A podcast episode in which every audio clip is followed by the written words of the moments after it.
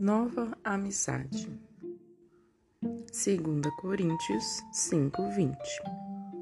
Agora, portanto, somos embaixadores de Cristo. Deus faz seu apelo por nosso intermédio.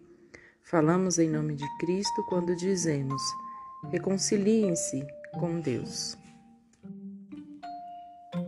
O Caio é meu inimigo, falou Virgílio quando voltava da escola zangado. A mãe ficou surpresa com essa declaração e perguntou: Então você tem um inimigo, filho? Por quê? Ah, sim.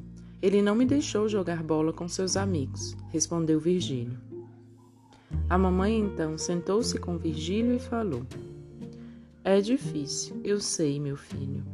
Mas pense bem: Jesus perdoou todos os seus pecados, não é?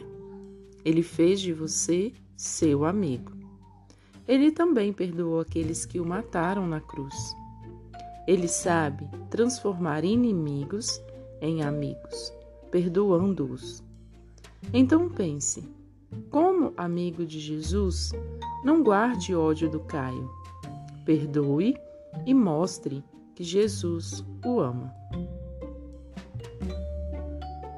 Acho que você também entendeu essa mensagem não é?